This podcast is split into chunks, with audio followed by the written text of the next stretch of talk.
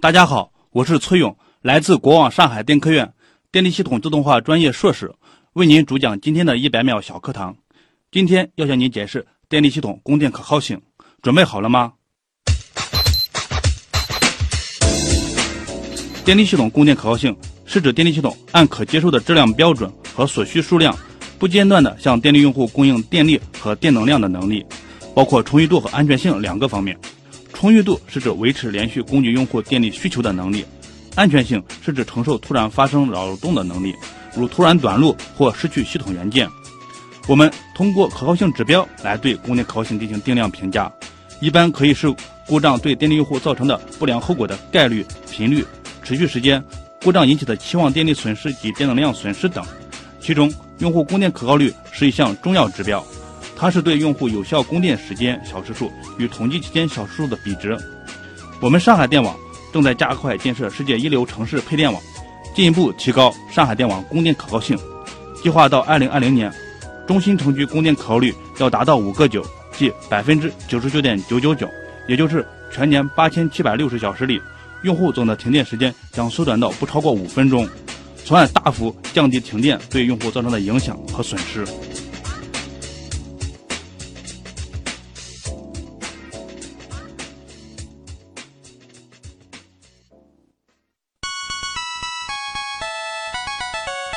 节目准备好了吗？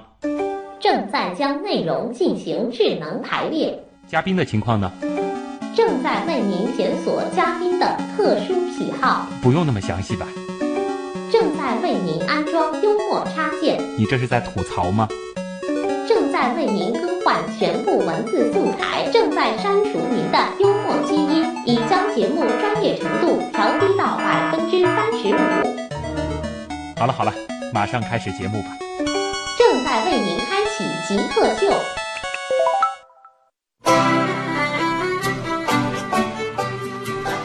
欢迎各位来到本周的极客秀，本节目由上海市科委支持播出。大家好，我是希望能够确保在电波中传递的信息是准确的，旭东。大家好，我是确保电力在电网中安全可靠输送的崔勇。哎，说实话，没有和崔老师这样子的一群人的默默付出，我的工作基本上就是不可能完成的啊。 这个的确是现代社会运行的一个再基础不过的设施了，那就是电网。呃，崔勇呢，来自国网上海市电力公司，他呢是电力科学研究院的一位资深工程师啊。回头看了一下《极客秀》到现在为止一百多期的节目，好像您也是第一个搞强电的对极客啊。那么今天我们的节目关键词其实也就非常明确了，那就是电网是怎么一回事儿。首先呢，我们先进入极速考场，来认识一下崔勇是怎样一个人。极速考场，首先呢是咱们的第一题也是必答题啊，就是想问一下崔老师是怎么定义极客的我觉得极客是对技术非常专注和痴迷的人，啊？尤其是对一些比较前沿和尖端的技术，嗯他们都充满了好奇心和探索精神。嗯，极客一般都精力充沛啊思维敏捷，技术高超，而且呢也都乐于分享自己的技术成果。那你觉得你符合这个定义吗？我觉得我离极客还是有点距离的。比较谦虚啊，但是是在向着这个方向努力。是是是，嗯，那你觉得你自己曾经做过的事儿里面有没有哪一件好像特别接近你定义的这个极客？我觉得我做过最绝的事就是在二零一二年，嗯，我在我们单位的实验室待了整整四个月时间，用来搭建上海多落点直流输电电网实时仿真平台。啊，好高大上的一个名词啊！ 能不能给我们简单解释一下搭建的这个平台是干什么用的？建这个平台的目的呢，就是为了提高对上海电网分析的一个准确性和精度。嗯，当时我刚刚入职两年，就承担起建设这个平台的重任。哇，我们这个平台，呃，要牵扯到很多我们电力系统比较复杂也比较难的嗯技术，比如我直流呃详细模型的建模技术，还有实时仿真技术，还有大电网的动态等值技术，嗯，这些呢我之前也都没接触过哦，所以呢建模过程中遇到的困难可想而知，啊，但是呢我整个过程我都没有退缩，嗯，嗯、我这个人就喜欢挑战自己，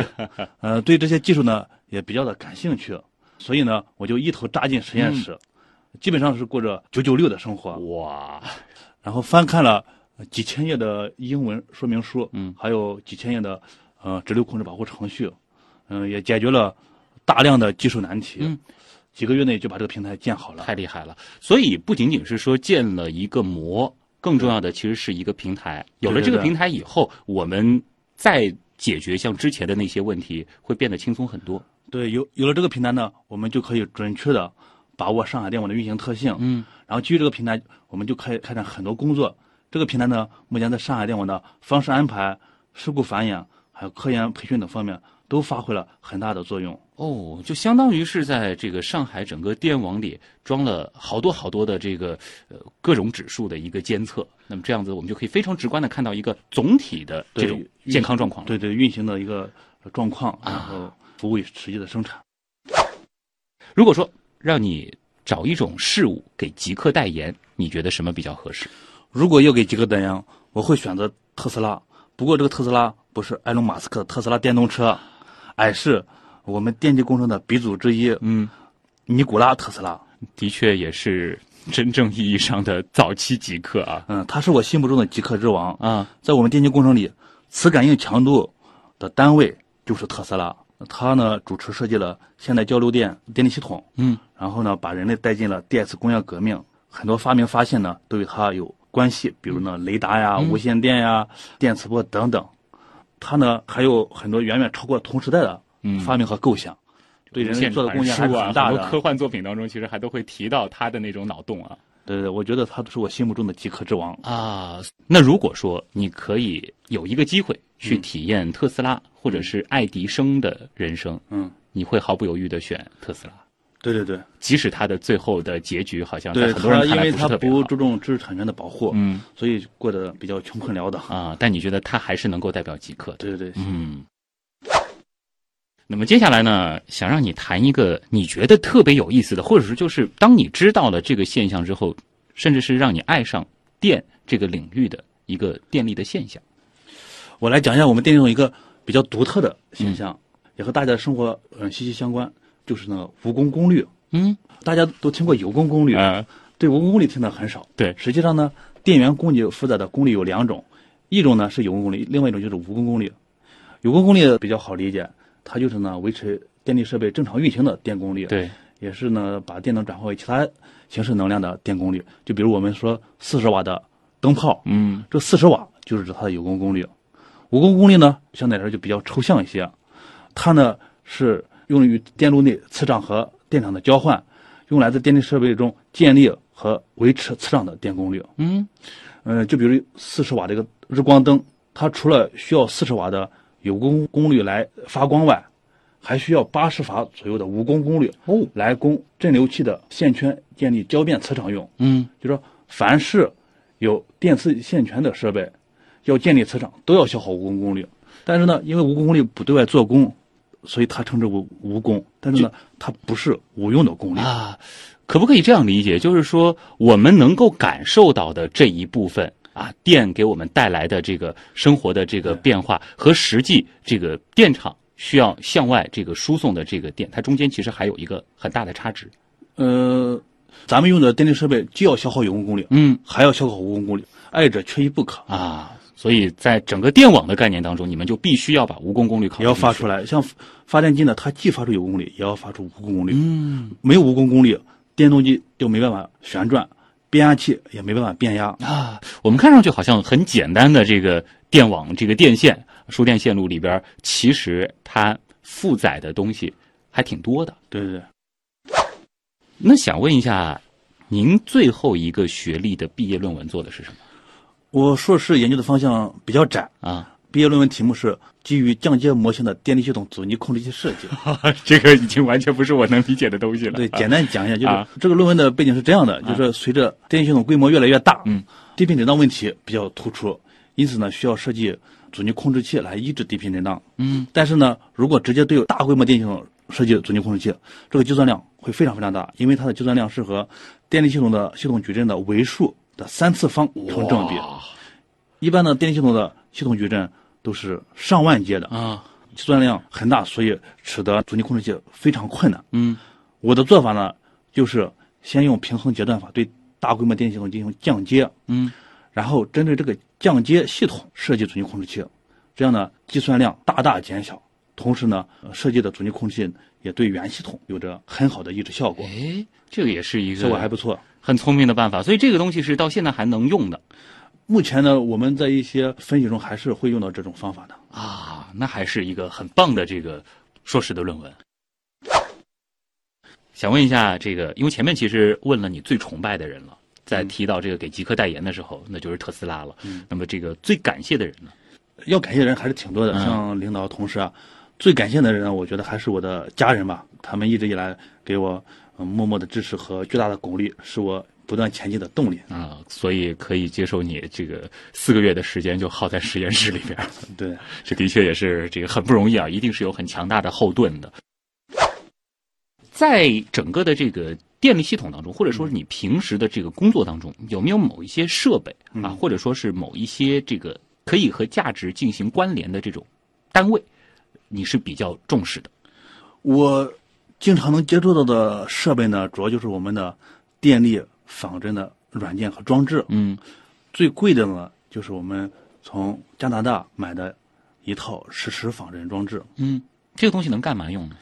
呃，它就可以对电力进行实时仿真，比如一个实际电力系统，它的一个时间过程与我在这个仿真装置里面搭建的模型的仿真过程是吻合的。嗯，也就是说，我实际电力系统一秒内发生的一个变化过程，我在这个装置里面一秒内也能把它仿真出来。啊，如果是费时这档仿真的话，可能就得不仅仅一秒了，可能就得好几分钟，嗯甚至更长时间。它的这个仿真这个模拟是在计算机里边儿实现的。嗯，它是通过很多的一些 CPU 啊、啊高速的那个板卡呀、来实现的一个高速计算。嗯，这样子一套设备，如果说是要采购的话，它大约是一个什么样的价格？我们单位买这个装置买的比较早，嗯在零七年的时候，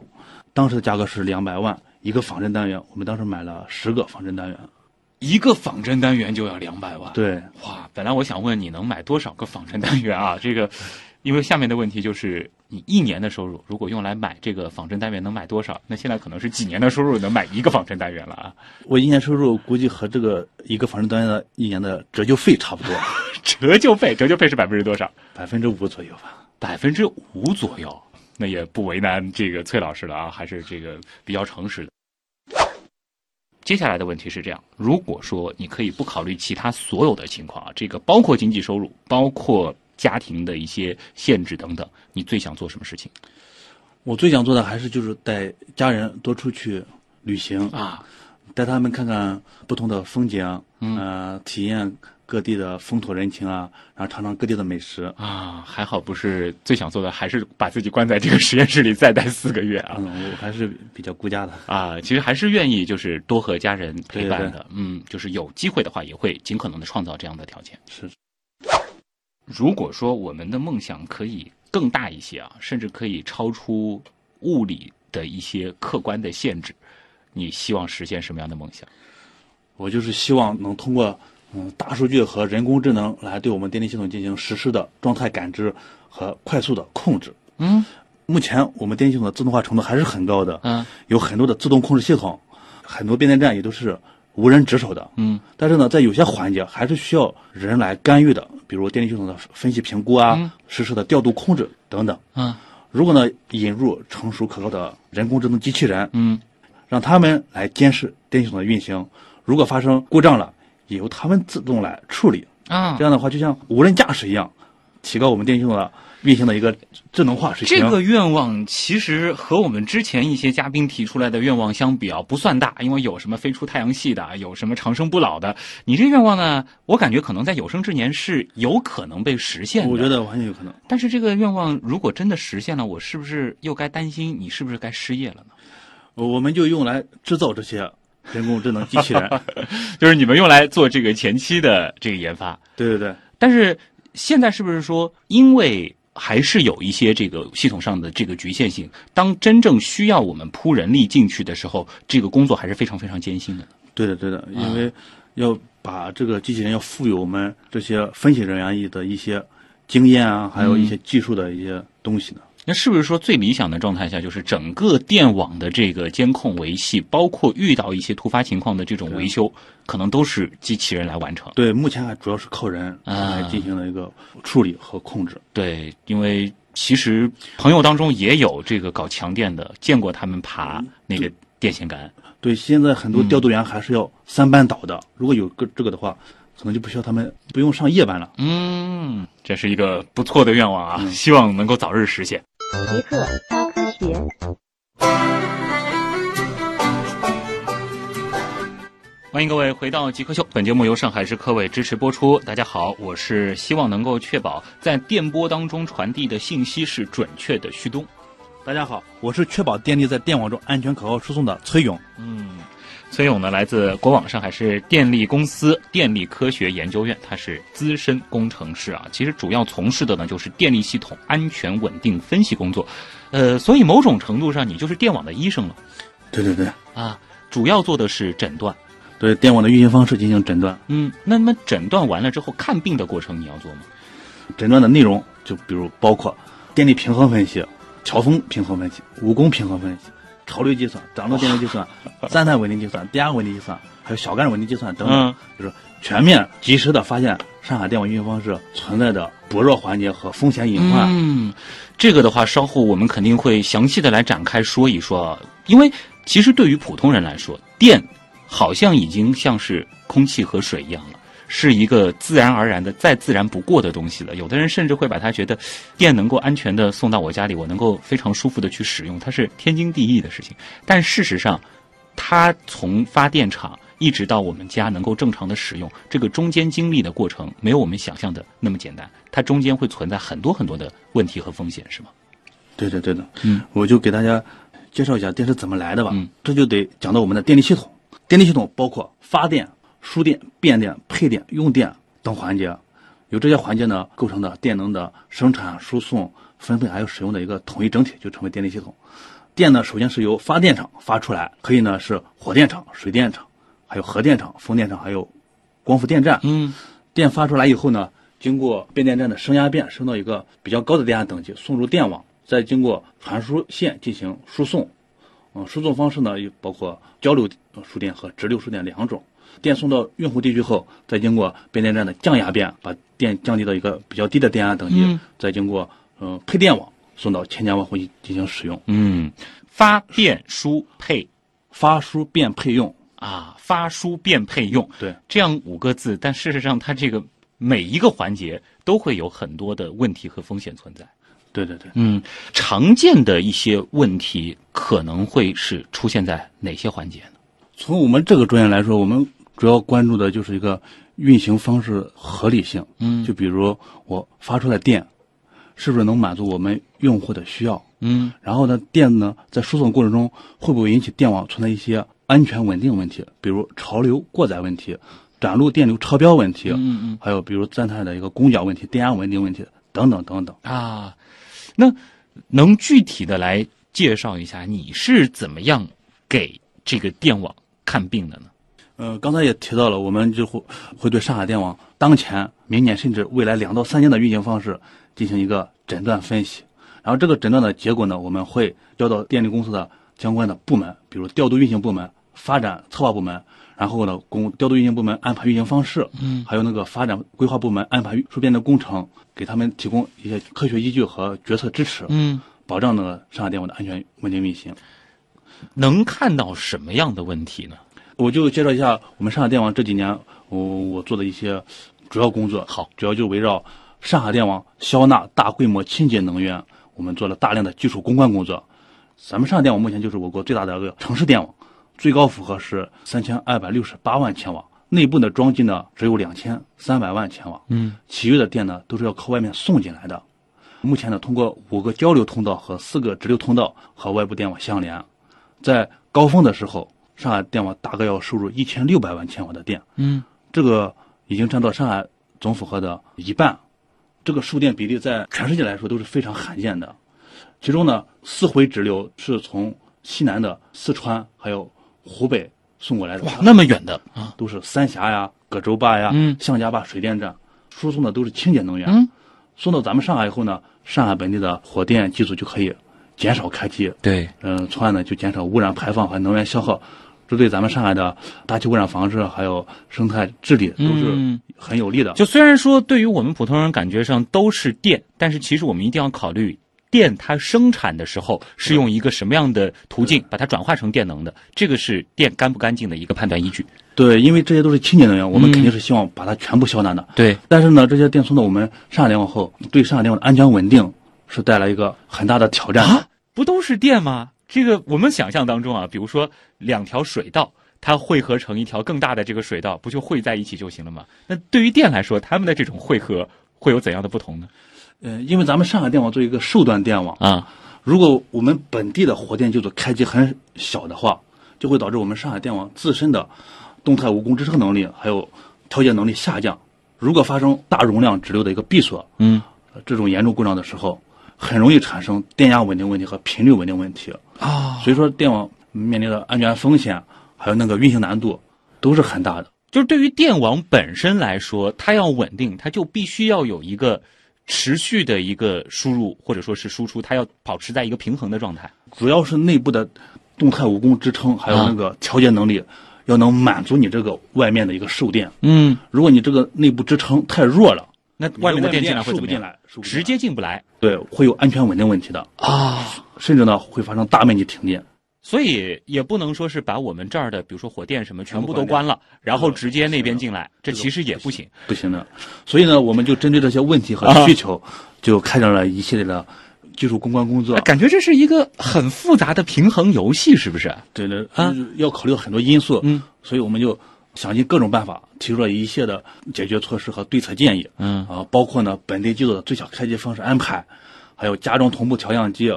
还有上海电网的大型燃机的低功率调样运行，我们还开展了上海电网的系统保护建设等等，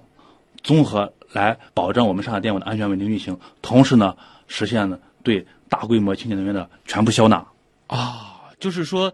还要尽可能的把那边输来的这个电，我们都能够用得上。对这对个对也很关键，不是光光接过来就完事儿了，因为接过来如果不使用掉，其实就浪费了对对对，啊所所以我们就要落得下，用得上。啊。那么消纳这一部分是怎么样完成的呢？呃，我就举个数字吧，在二零一六年，我们上海电网就消纳清洁能源四百八十亿千瓦时，嗯，折算成标准煤大概是两百一十一万吨，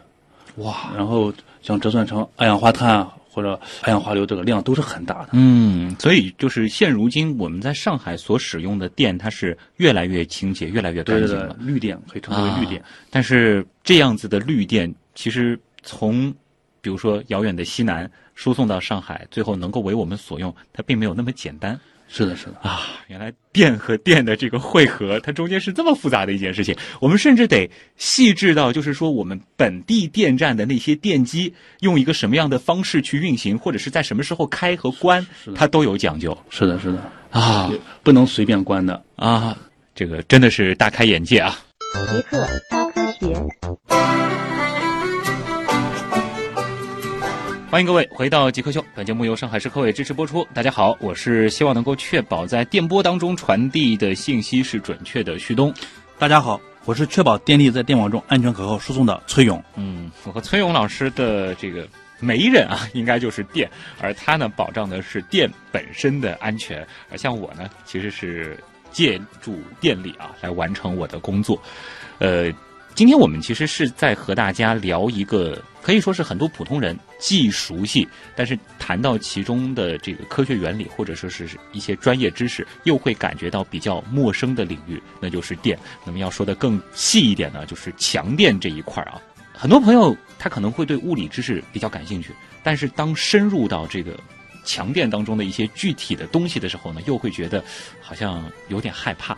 呃，这里就比较好奇了，崔勇，你当时是一个什么样的契机走上这个专业的呢？呃，我现在还很清楚的记得小时候，啊，学自然的时候，刚接触到电路，嗯，要区分电路是串联、并联，我就觉得挺难的。嗯。当时呢，心里就觉得我以后尽量不要和电打交道 是啊，但是呢，到了大学录取的时候，我就阴差阳错的进了电气工程这个专业。啊在学校里面学了很多专业课呢，我就对这个专业慢慢的喜欢上了，看了很多的专业书啊，嗯上自习啊，最后呢，专业课成绩还不错，嗯有了保研的一个资格。啊，然后我就进一步深造，就选择了电力系统运行与控制这个方向。嗯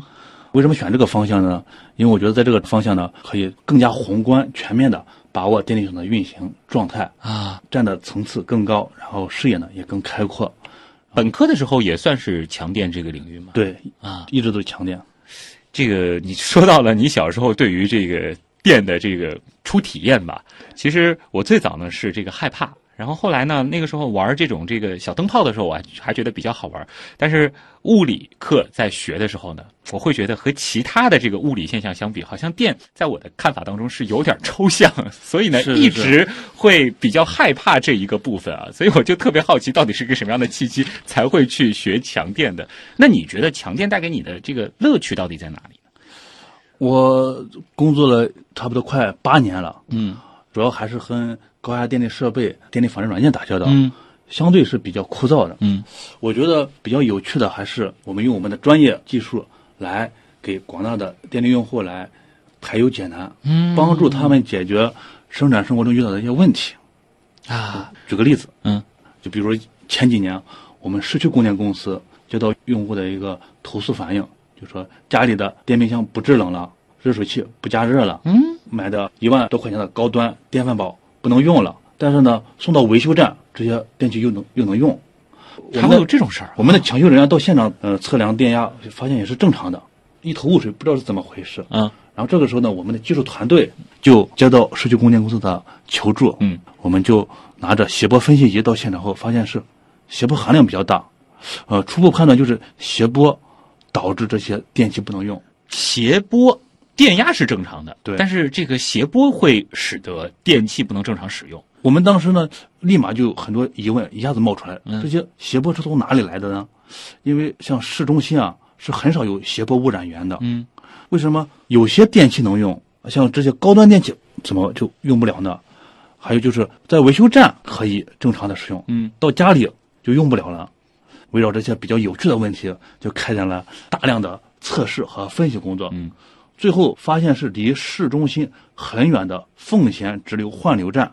它在某些运行方式下会向电网注入一定的谐波。哎，刚好市中心电缆化率比较高，啊有很多的电缆嘛，这个电缆呢让很多谐波传导进来，从而使得市中心的一个谐波含量比较大。啊，然后刚好这些家用电器，尤其是这种高端的家用电器，它对谐波比较敏感，嗯谐波含量稍微一大，它就不能用了。嗯，然后我们发现这个问题后，就把直流的运行方式调整了下，然后也采取了一些谐波治理的措施，嗯谐波含量马上就降下来了，啊，然后电器就能正常使用了。所以谐波在电力传输当中是一直需要被避免的一个东西。对对，对所以我们会有电能质量这个专业，就是进行电能质量的分析，嗯然后治理。可能还是得让这个崔勇给大家再来解释一下，因为可能有一些人听到谐波这个词也会觉得有点陌生。这个谐波它是一个什么样的概念？实际上，电呢就是五十赫兹的正弦波，嗯如果有谐波的话，谐波呢就是可能一般都是高次谐波，比如说三次呀、五次呀、七次呢，实际上它就是五十赫兹的三倍、五倍、七倍嗯这些谐波注到电网后，会引起我们电它会呃抵消掉一部分吗？它是会引起波形的畸变，嗯一种呢就会影响设备的正常使用，因为设备呢都是按照额定的频率来生产的，然后再一个呢会引起发电机的一些震动，嗯最严重的可能会引起发电机的气轮机叶片的一个断裂。哦然后呢，谐波呢还会引起，比如有些商品的生产线生产出来的产品不合格。啊，所以同样是电，它还是有这个电力的这个质量的好和坏的啊。对对，我们就要一个是保证安全可靠供电，同时还要提供优质的电力。嗯，我相信听完今天的节目啊，很多朋友应该会对于我们司空见惯的这个电的认识又提升到一个新的高度。我们可能会知道水干不干净，因为它很直观，但是其实电它也有好电和坏电，也有绿电和不绿的电啊。对，各种各样的概念在里边儿。呃，看了一下你的这个资料，你之前还参与过一个哇，我看到这个名字我就搞不懂它到底是在做什么的一个工程的建设，叫做潮流控制器示范工程。这个潮流控制器又是什么东西？ 怎么感觉像是一个时尚领域的词儿呢？嗯，潮流实际上是我们电力系统一个术语啊它就指线路中的一个输送的一个有功功率。嗯，潮流控制呢，就是对线路中的有功功率进行控制。有功功率不是我们要的东西吗？如果电网中的发电网架确定以后，线路中传输的功率一般就是固定的，没办法去人为的去改变的。对，在线路上装上这个潮流控制器以后，就如同在水管上装上一个水闸，嗯，像控制水流的大小和方向一样，我对我线路中的潮流进行一个自由灵活的一个控制。哦，也就是说，如果我们在理解这个电力的时候，是把它提到了整个电网的概念当中。对有了这些潮流控制器之后，其实就像我们可能举一个不太恰当的例子，就是交通警察指挥交通。对的，如果是一个宏观的这个控制中心在指挥交通的话，他就可以说啊，这个路口我们先截一下流啊，这条道现在没什么车走，赶紧把他们放过去，大致会有这样子的一个类原理在里边儿。对是对，说的很对，就是我们电网中经常有些输电线路，嗯，潮流比较重，有些输电线路潮流比较轻，我们呢就通过这个潮流控制器，把这个潮流重的线路上的潮流转移到啊呃潮流比较轻的线路上，这样的话让它潮流尽量的均衡，从而呢可以提高我整个电网的一个输送能力。哇，不过我觉得和这个交通控制不太一样的是，你们所有的这个控制和它带来的这个结果的呈现都是一瞬间的。对，这个和交通的这个它有一个滞后的这个效应不一样啊，对所我有们的控东西就是那么一刻对的我们事情控制都是瞬时的。所以在进行这些操作或者说是改变之前，是必须要经过这个细致的模拟之后，才能去做这些。对，，先要做一个嗯准确的仿真，然后呢要制定它一个嗯合理的控制策略，嗯，否则呢控制呢就会出错，对，就是控制的目标呢也不是我们想要的。是这个因为光速的关系吧对，就是当你们进行这样子的一个改变操作的时候，结果就直接呈现了。如果说它中间存在风险和问题的话，其实是连后悔的时间都没有了。对我们之前系统调试的时候也看到过，嗯就是我们下一个指令，这个潮流马上就会发生变化。这个的话，其实又和我们说交通的这个疏导是不太一样的地方了啊。对，这个所以它的要求会更高。嗯，这个也明白为什么之前的那些仿真的这个单元要那么贵了啊，这的确是值得的，因为电其实真的是维系一个城市正常运转的这个生命的基础设施啊。是的，好的，那这里是正在播出当中的极客秀。今天做客我们节目的极客崔勇，来自国网上海市电力公司电力科学研究院啊，他是一位资深的工程师。那么对于电力啊，这个我们普通人既熟悉又陌生啊，甚至在这个学生时代有些害怕的东西呢，呃，我相信大家肯定心中还有很多的疑惑和困惑的。我们就进入问题来了，看看网友都有哪些问题。问题来了，问题来了，问题来了，有一位网友叫做海德薇薇啊，他问的是电网的输电线路是三相交流的，而咱们的家用电呢，则是一火一零的单向电，这两者之间是怎么转换的？具体又是什么关系呢？我们常说的交流电都是三项的，也就是嗯 A、B、C 三项。这三项呢，幅值相同，频率相同，相位相差一百二十度。它呢是由我们三项交流发电机产生的，在电网中传输的也是三项交流电。对，我们经常看到外面的电线杆上是挂四根线的，嗯，也就是说，除了 A、B、C 三根火线以外，还有一根零线。有些电力设备呢是直接接入是三项的，有些电力设备呢是接入一项的。这一项电呢，就是取自，嗯、三项中的一一根，啊，嗯、两根火线之间的电压是三百八十伏，嗯一根火线跟一根零线之间的电压是二百二十伏。哦，这就是我们家用电二百二十伏了，对并不是说是把这三根全部都接进来。不是，然后为了保持我们三三项的平衡，像有些单项用电设备是均匀的接入 A、B、C 三项的。嗯，Flora 他问啊，在用电较低的时候，电厂发的这个多余的电怎么办？呃，很多朋友也问过我这个问题。呃现在呢由于电能还不能大量的储存起来，嗯。所以呢，就要求发电要和用电实时的平衡起来。说白了就是用不掉就浪费了。这就牵到我们电力系统一个平衡的一个问题。嗯怎么来实现这个平衡呢？它一般是这样的：首先呢，电力调度计划部门会对电电的负荷进行一个预测，绘制日负荷变化曲线，嗯，考虑一定的备用后，安排那个发用电计划，给出每个电厂的出力变化曲线。第二天呢，电厂根据这些出力变化曲线来进行发电。嗯，但是呢，如果实际的负荷比预测的负荷小的话，这个时候呢，系统的频率就会上升。系统中呢会有专门负责调频的发电机，它这个时候呢就会降低出力。嗯，就等于说有一些这个备用的设施的。呃，有一些负专门负责调频的发电机，他们呢就会减出力，从而呢让频率降下来。嗯，如果实际的负荷大于预测负荷的话，系统的频率就会降低。嗯这个时候呢，系统中负责调频的发电机呢，就会自动的增加处理，啊，使得频率升高。如果实际的负荷是小于预测负荷的话，频率呢就会上升。嗯然后负责调频的发电机就会自动的减处理，啊让频率降下来，从而呢保持发电和用电实时平衡。这个系统它存在的意义，我是不是可以这样理解？它更重要的是体现在了就是经济性上面的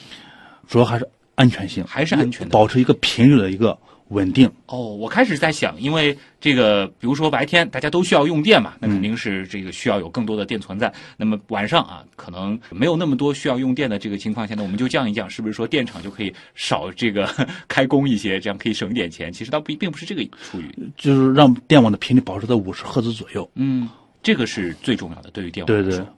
呃，那么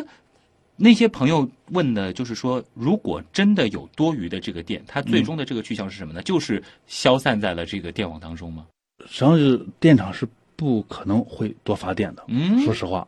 因为就它要是你发多少用多少对，就是用多少我发多少，啊我不会多发的，也不会少发。啊，这个是为什么呢？我们有专门的一个发电厂有个调频的一个系统，嗯它就是监测系统的频率，因为你发电跟用电不平衡的话，这个频率就会贴贴在频率上。啊发电厂的调频控制系统呢，就会监测这个频率，嗯，来进行一个闭环的控制，从而让发电和用电始始终是一个平衡。所以就是说，发和用它之间，这真的就是一张完全连在一起的网。我们必须把它看作是一个完整的系统，对哪怕是我们家里或者说是对我们现在录音间的这一个小小的插头，对它其实就是电网的一部分。对对对，所以电力系统是包括用电这个环节的。嗯，这个并不是分开来的，是的因为有的人可能会觉得啊，比如说是像这个呃水厂，嗯我们这个向外输送了水，那你你输送了很多，那我不用，它可能还是在这个管道当中。那又比如说，可能像是这个我们发公交车的这个线路，这发出去的这个车，那它会回来或者是怎么样，我们都能控制。嗯但事实上，对于电这个事情来说，就是发多少用多少，它对不会多也不会少，对，而这也且是电力系统一个运行的一个特点。就算真的多了，或者说是少了，它也是及时的需要调整的，对因为一旦不平衡了，它就不稳定了，对这个电网就频率就会波动。啊，原来是这样啊，这个倒是特别有意思。那下一个问题呢，我觉得也有必要说一说啊，这个青橘子，他呢就说了，在供电或者是电力领域有哪些常见的伪科学？永动机是大家都知道的一个伪 科学，这里我就不讲了。对我想讲另外一个电力相关的一个活动，就是地球一小时。啊，地球一小时呢，就是世界自然基金会提出来的，就是为了应对气候变化。嗯，希望大家在每年三月份的最后一个星期六晚上的八点半到九点半哎熄灯一小啊，时，一起关灯啊来，让大家重视节能环保。嗯嗯，但是从我的角度来呃看呢，这个活动呢，并不真正的节能。嗯，这就是可以结合我们刚才的那一问的答案吗？就是说，我们关了的这些灯，其实并没有实际去节约能源。因为每天晚上的八点半到九点半这个时候，我们称之为登峰，嗯，也就是居民用电占比比较高的时候。如果这个时候大家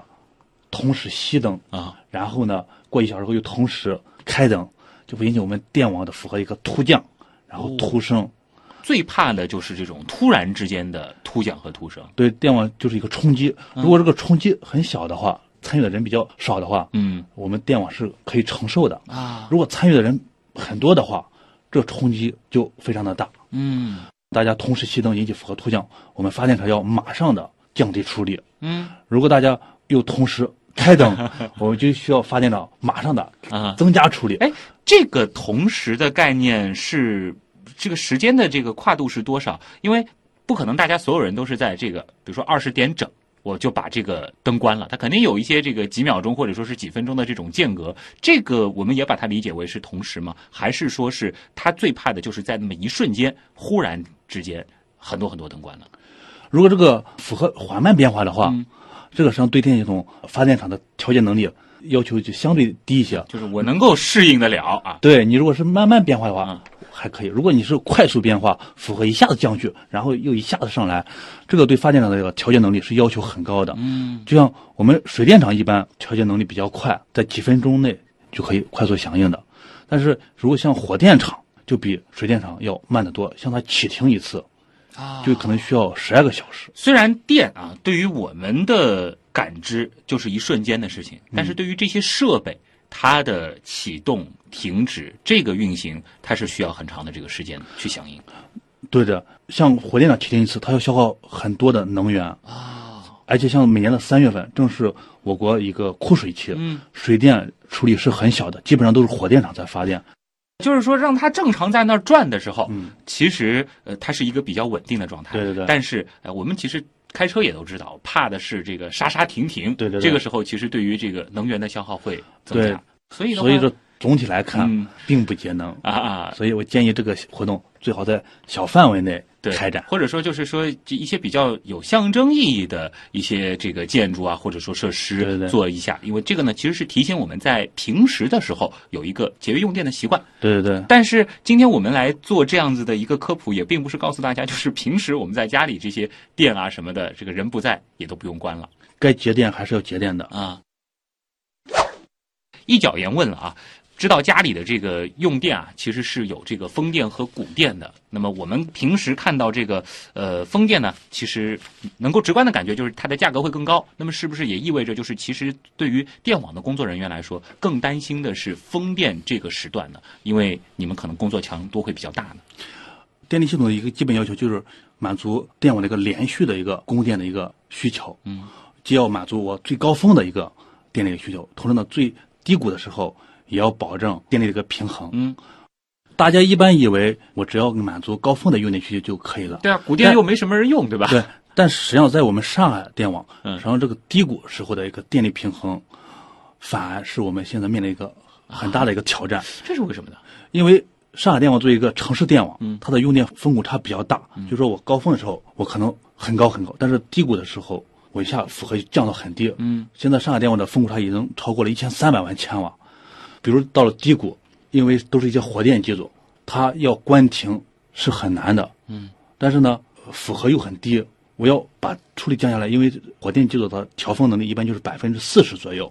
所以说我把很多发电机降到它的最低技术处理，都比负荷要高。啊，就是那边没有那么多用，但是对我也不能说是我继续这儿照发，因为刚才你说了，它必须是在哎一处个理平衡发的状电机态。嗯处理降不下来了，嗯所以我们现在就希望大家在低谷的时候 多用用电电，啊，嗯然后高峰的时候大家呢尽量的节电，从而达到一个消峰填谷的作用，哦让峰谷差尽量的小，对我们发电机的一个要求呢也尽可能的小一点。哦，就是说。如果从电网安全的角度来说，今天其实是提供了一个新的思路。当然，可能不针对其他的地方，就是以上海这种我们说峰谷差特别特别大的城市来说的话，在晚上我们说是谷电价的这个时段里边儿，嗯，其实是欢迎我们尽可能的多用电。尽可能多用电，对我们不管是电厂还是电网来说都是啊有好处的。所以节约用电，并不是说是让我们不用电，而是在合适的时间去用电。对，能在晚上用电的地方，尽量在晚上 用。嗯，就是什么，比如说开空调啊，对或者说是这个洗衣服洗衣啊机，对这些事情。呃其实你们欢迎我们这个在晚上多用一点的，对对对，就是这样子的话电网会更安全是的，是的，这样调节的难度也小很多。啊。这个倒也没必要说是为了节约用电，晚上我也这个硬扛着，哪怕经济承受得了，其实多用反而是电网电网有好处的。对对，是这样的。这个知识我觉得很有意思啊。正花岁月他说了，他说我就想成为一名电气工程师，想问学习电气知识有哪些可以利用的资源啊？需要考哪些证呢？嗯，我现在主要从中国知网里面下载最新的呃电气工程的文章和资料。嗯，呃，我也关注了很多电气、呃、工程方面的微信公众号，从那里可以关注到最新的一些行业新闻和技术进展。嗯，呃，论坛的话，我推荐学电的同学们，呃，关注一个电力研学论坛。嗯这个论坛是一个公益性质的论坛，里面呢有很多的硕士、博士，啊，还有很多工作的一些技术专也在家，里边儿对他们会在里面免费的帮大家解答学习和工作中遇到的问题，还会分享他们的一些学习的一些资料和工作技巧。我从中就收获了很多。哦。其实这种互助式的这个学习长进的是很大的。对对对，我在里面像有些软件的使用啊，还有一些工作中一些遇到的问题啊，也都会向这些专家求助。嗯像电力方面的证的话，相对来说是比较少的。最有技术含量的就是注册电气工程师证，嗯它有发输电方向和供配电方向。这个证呢比较难考，每年的通过率很低。但是呢，如果把这个证拿下 来，对提高能力啊、丰富知识还有加薪都是很有帮助的。哦就不仅仅是加薪，其实更重要的就是在前半部分，就是你去拿这个证的过程，它是扎扎实实会学到东西的。对，要看很多的很多书，嗯然后学习很多的标准，觉得这些东西后面在工作当中的确是用得上，对，嗯都能用得上。所以这张证还是去考一考。那如果是在本科阶段，有可能考得出来吗？呃，这个证是需要有工作经验的。啊，并不是说是你考完这个证，你拿着它去找工作的。对对对，嗯。最后一个问题吧，来自于沉迷于学习的小李子啊，他说，作为一名工程师啊，他的这个概念可能已经放大了。当然，你也可以站在你自己是电气工程师这样的一个角度，你觉得最大的成就来自于哪里？我觉得作为一个工程师，成就感就是把自己的本职工作做好，嗯，自己的一些研究成果得到工程的实际应用，嗯并能发挥很大的呃效益。哎，